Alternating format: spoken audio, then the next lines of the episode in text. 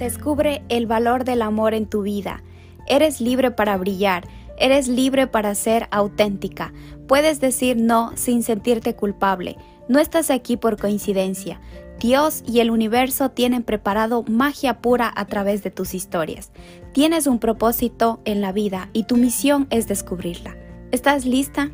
Yo soy Diana Valverde y este es tu podcast Sanando con Amor. Hola, hola, ¿cómo están? Bienvenidas a este primer episodio. Yo soy Diana y estoy un poquito nerviosa, no les miento. Pero bueno, vamos a agarrar ese miedo, esos nervios y vamos a construirlos en magia. El podcast de hoy yo lo voy a llamar Cómo ver lo bueno en situaciones difíciles. Uno de los mayores miedos de hace unos años atrás era perder a alguien cercano a mí. Y eso me pasó hace un año exactamente. Y yo le identifico a esto como con una frase que es Dios da sus peores batallas a sus mejores soldados. Y mi historia empieza así. En el diciembre del 2019, a mi hermana estaba un poco delicada de salud entonces iba a chequeos, los doctores todavía no sabían qué era lo que ella tenía, le mandaron unas pastillas y en algunos análisis de ella mm, que, le hicieron, eh, le detectaron que tenía en su estómago eh, una bacteria que se llama la H. pylori, algo así. Entonces, como no tenía seguro médico, eh, los doctores no le podían atender. Entonces, ella viajó de Chicago, que vivía allá, hasta acá, Nueva York. Entonces, eso fue a finales de enero, más o menos del 28 de enero del, dos, ya del 2020. Y cada vez es que ella comía así poquito, no le, no recibía la comida, todo le regresaba y su estómago estaba como hinchándose. Entonces, em, enseguida cuando vino, nosotros la recogimos con mi hermano de, del aeropuerto y le llevamos al hospital.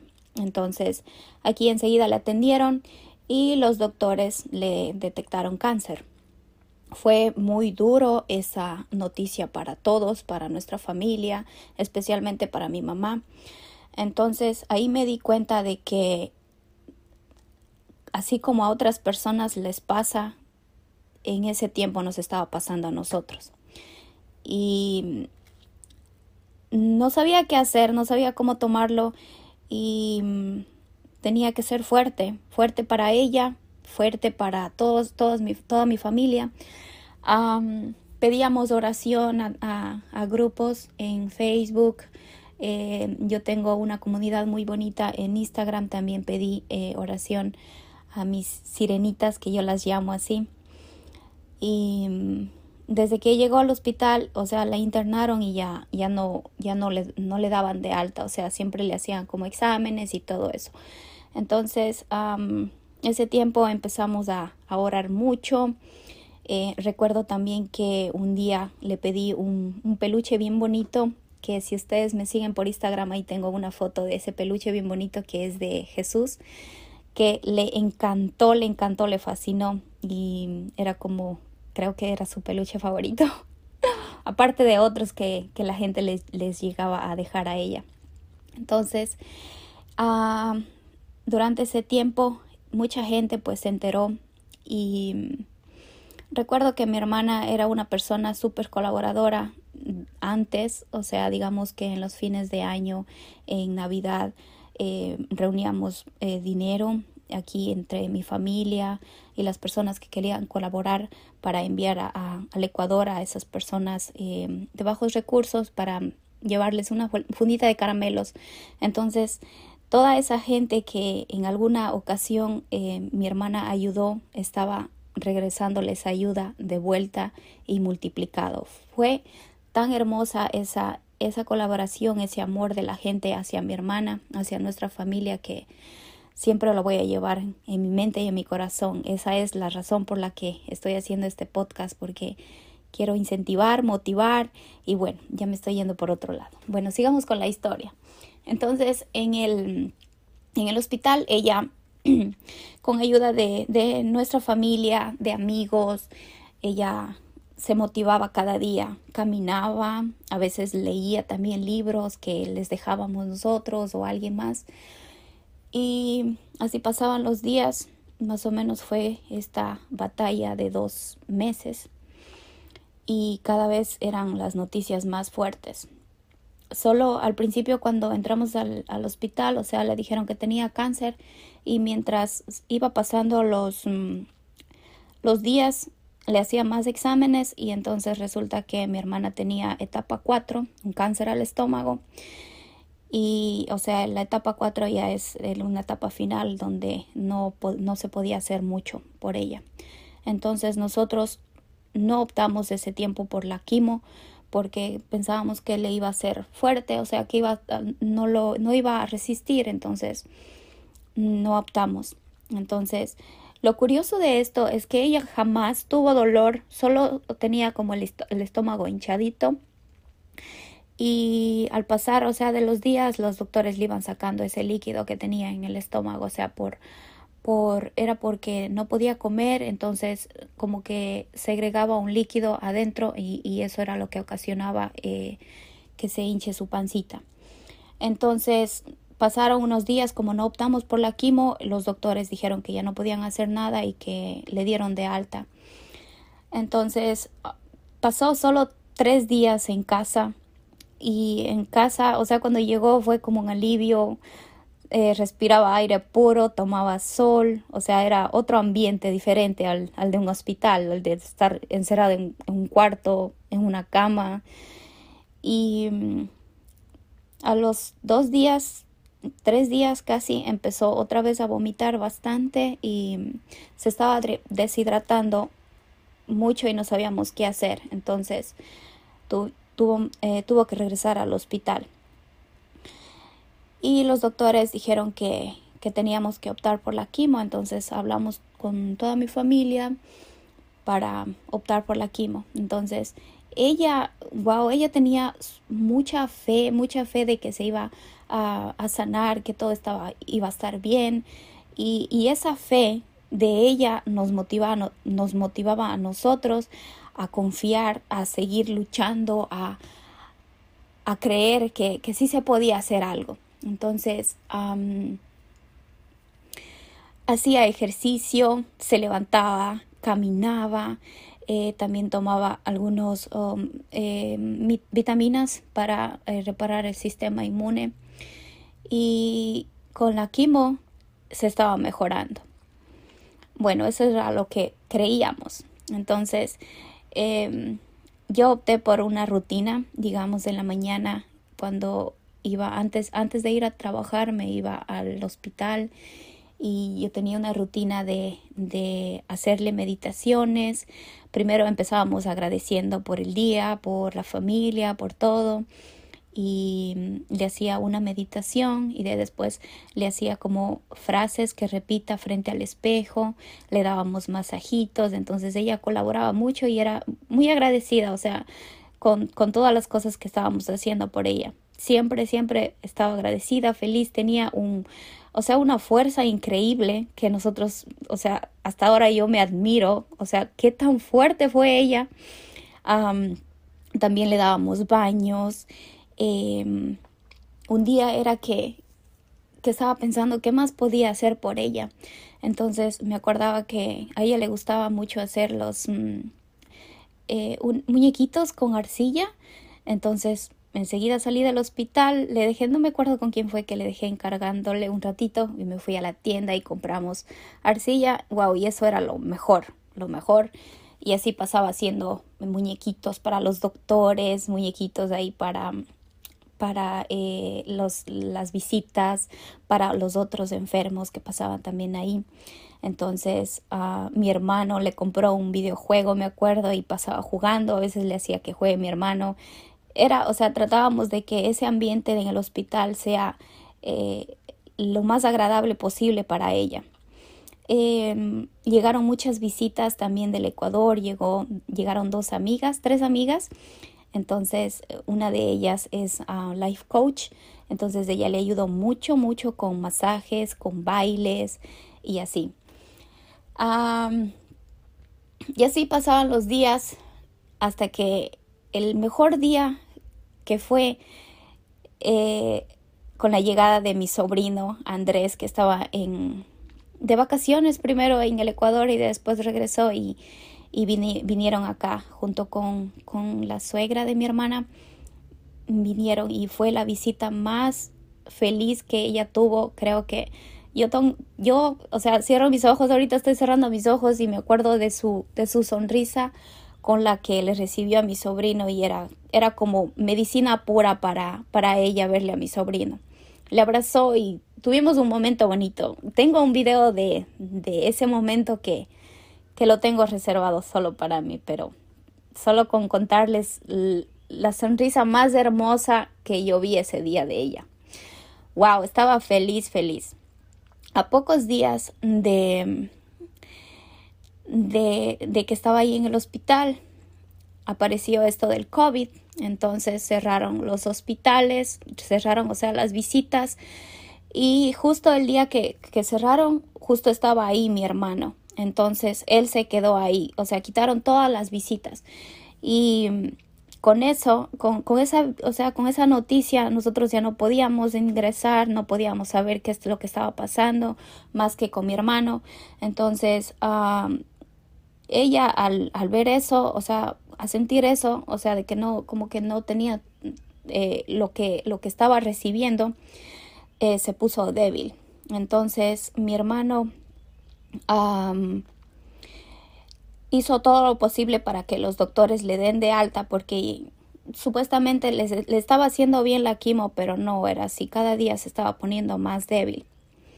Entonces regresó a casa ya súper, súper débil. No comía casi nada, o sea, nada. O sea, todo lo que comía, todo lo regresaba. Y intentábamos hacer lo posible para reanimarla.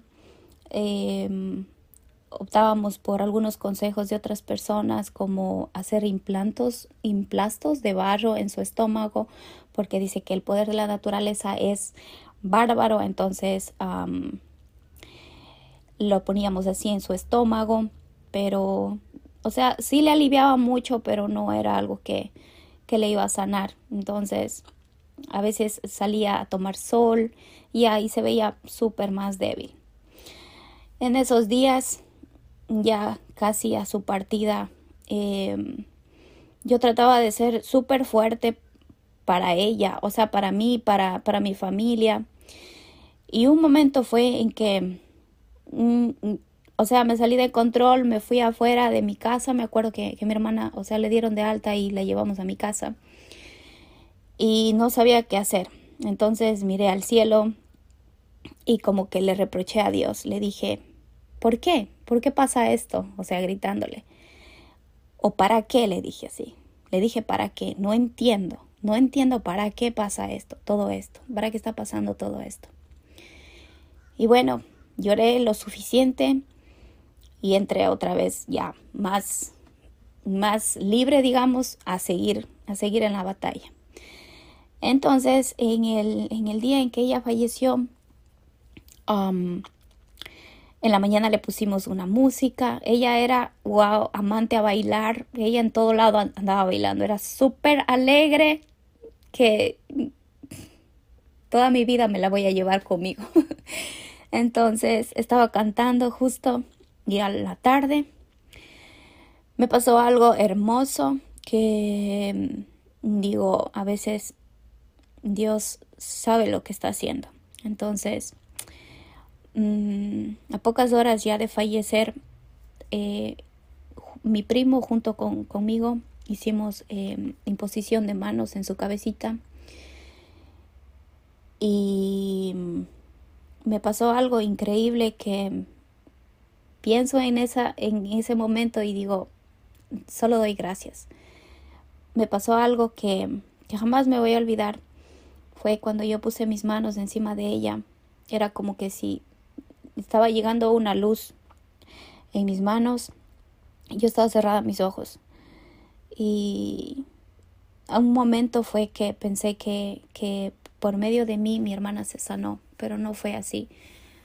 Siento que fue que, que Dios le estaba recibiendo ya en su lecho y ya estaba partiendo. Y como a las mm, una hora y media más, ella ya falleció. Entonces fue súper duro para nosotros porque las tiendas estaban cerradas, o sea, todo estaba hecho un caos con esto del COVID. Entonces fue, fue desastroso para toda mi familia. Y con esta, con esta historia, ¿qué les vengo a transmitir? O sea, por todo lo que me pasó, yo veo a mi hermana como, como un ángel, como una persona que ayudaba, que motivaba, que, que la fuerza que ella tenía era fantástica, era wow. Hasta el último día luchó, hasta el último día fue feliz y, y eso es lo que yo les vengo a transmitir. De que la muerte de un ser querido, uh, sé que es duro al principio, sí. Toda mi familia sufrimos unos más que otros. Eh, a mí en lo particular sí me ha tomado como tres meses en sanar. No, no digo que he sanado totalmente, pero he aprendido a, ver eh, las, o sea, todo lo bueno de todo lo que nos pasó, de todo lo malo que nos pasó. Y en todo el tiempo que, que mi hermana estaba ahí en el hospital, creo que solo una vez la vi llorar.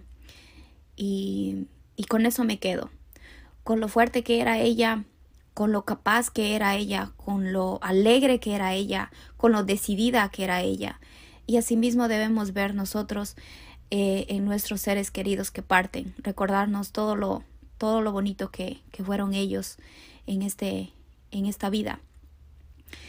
Y con esto me llevó a mi despertar de conciencia, a reflexionar de que no estamos aquí nosotros para siempre, de que tenemos que disfrutar, disfrutar de nuestro alrededor, de nuestra familia, de, las cosas que tenemos, de nuestros trabajos, de las salidas, de las cositas que compramos, de la mañana cuando abrimos los ojos y respiramos, porque no todos los días eh, las personas amanecen con vida.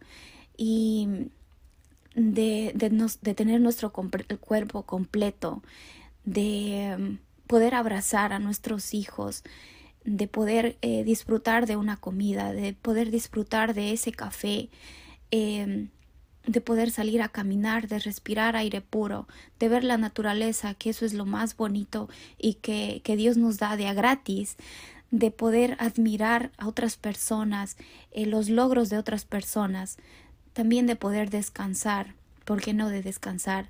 Porque así descansa nuestro cuerpo, nuestra mente, para poder tener más energía, para poder disfrutar de nuestra familia, de nuestros trabajos y de las cosas que tenemos que hacer.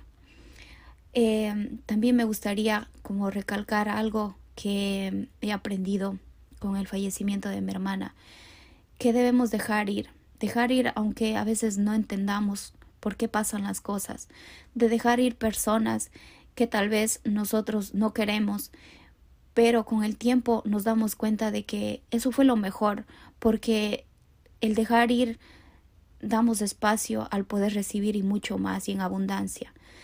De tener introspección con nosotros, de preguntarnos para qué estamos aquí o por qué estamos aquí, cuál es mi propósito de vida en, en esta vida, eh, qué es lo que yo he venido a aprender o a enseñar hacernos preguntas, de ver nuestras fortalezas, en qué somos buenos, de ver, de ver nuestros dones, eh, de ver nuestros talentos, de ser mejores personas, mejores personas con nosotros y para otras personas. Porque cuando somos mejores personas, cuando nos amamos incondicionalmente, nosotros podemos amar a otras personas, de perdonar. ¿Por qué no de perdonar? De perdonar, de, dejar ir situaciones que tal vez en algún momento nos hicieron daño, de perdonar a personas que tal vez ya no están con nosotros. Cuando tú perdonas, das espacio para mucho más, para muchas bendiciones más en tu vida y con esto también de motivar a otras personas de que las cosas pasan siempre por algo y siempre hay algo mucho mejor al otro lado del miedo, al otro lado de eso que tú quieres soltar y que no puedes, de levantarte, de levantar a otras personas que están caídas, de poder ayudar. Y eso es lo que yo quiero hacer, ayudar con, con este podcast que he creado. Quiero ayudar a, a que otras personas cuiden su salud tal vez, que miren a su alrededor, que abracen, que, que besen, que disfruten, que respiren, porque estamos aquí, tal vez mañana ya no. Y entonces con esto me gustaría que tú encuentres un camino para que encuentres la misión en tu vida.